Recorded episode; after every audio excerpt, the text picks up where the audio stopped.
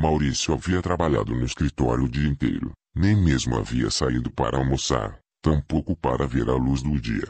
Ao voltar à noite para sua casa, percebeu que aquela noite era a noite do Além do Desconhecido.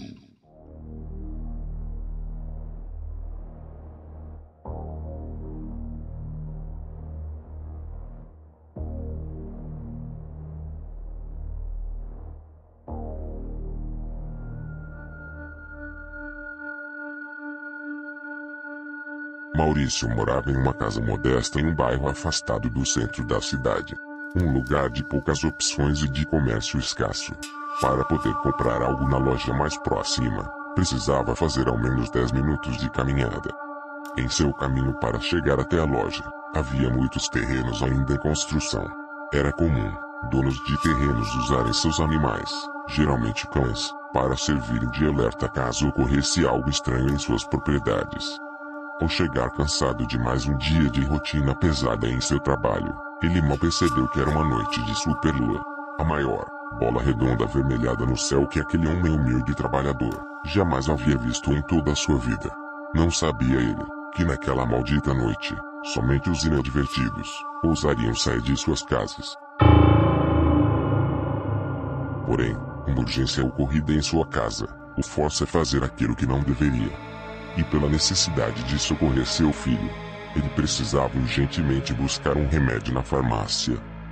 Seu menino havia se ferido após cortar o pé com cacos de vidro. E somente essa farmácia era a única que funcionava 24 horas. Ele sabia de tudo, do que era falado sobre sair de madrugada pela rua nesses dias. Porém, ele ousou em sair. Era preciso ignorar os avisos. Os cães da vizinhança latiam sem parar, e se mantinham agitados como se estivessem prevendo algo ruim, ou algum tipo de ameaça. Maurício lamentava em ter que sair e deixar sua família. Ele não queria deixar transparecer, mas o medo também lhe tomava conta, e teria de fazer uma boa caminhada, sozinho pelas ruas, no escuro da noite carro. Ainda era apenas um sonho distante, suas condições financeiras ainda não lhe permitiam que tivesse um. Então seguiu a caminhar sozinho, pela rua escura. Já era madrugada do dia seguinte, àquela hora como de costume, já deveria estar dormindo no aconchego de seu lar. Mas era seu dever como pai, de colocar um fim à dor de seu filho. Após alguns minutos de caminhada, percebeu um movimento estranho metros à sua frente. Os cães que momentos atrás latiam sem parar, haviam silenciado. O silêncio era amedrontador, mas precisava seguir adiante. Sua descrença ou otimismo faziam com que caminhasse sem alterar o caminho. À sua frente, uma rua que estava completamente na escuridão. Isso ativa seu sinal de alerta. Nunca tinha visto tal falta de iluminação. Um brilho sinistro e amedrontador uma estranha sensação faz com que diminuísse seus passos. Seu desejo era de voltar para casa e ficar lá até o amanhecer, mas a necessidade lhe imbuía uma meta a ser cumprida.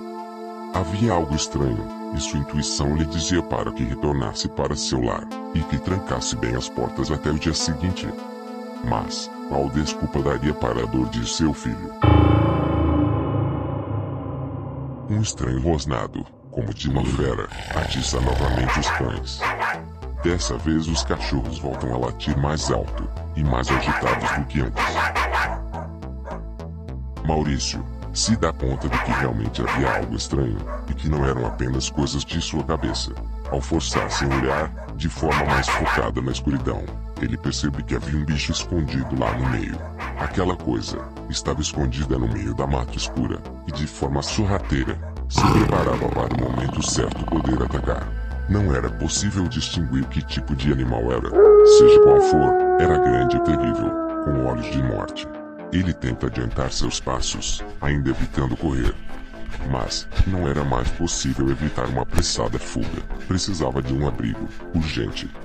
Seja qual fosse aquele bicho, parecia que agora havia encontrado algo a que caçar. Ele começa a correr, a terrível criatura faz o mesmo, vindo em sua direção. Os latidos dos cachorros, abafam seu pedido de socorro. Socorro! Logo, Socorro! não teria mais fôlego para gritar na altura necessária que alguém pudesse ouvir. Ele corre até que chegasse em frente à farmácia. Uma pequena janela na porta de ferro dobrável estava aberta. Maurício bate Socorro! desesperadamente na porta, implorando por Socorro! algum tipo de Socorro! O senhorzinho que atendia durante a madrugada se assusta com a situação, relutando em se aproximar para ver o que estava acontecendo do lado de fora. De dentro, o velho escuta parte da gritaria, achando que aquilo fosse briga de adolescentes desocupados. Não demorou para que a barulhada tivesse um fim. Quando amanhece, seu Juarez termina seu expediente de trabalho. O dono da loja chega para trabalhar e render em seu lugar para mais um dia de labuta. Ao chegar, o dono reclama da sujeira que estava do lado de fora da loja. Havia muito sangue e sinais de luta. Não se sabe o que de fato aconteceu.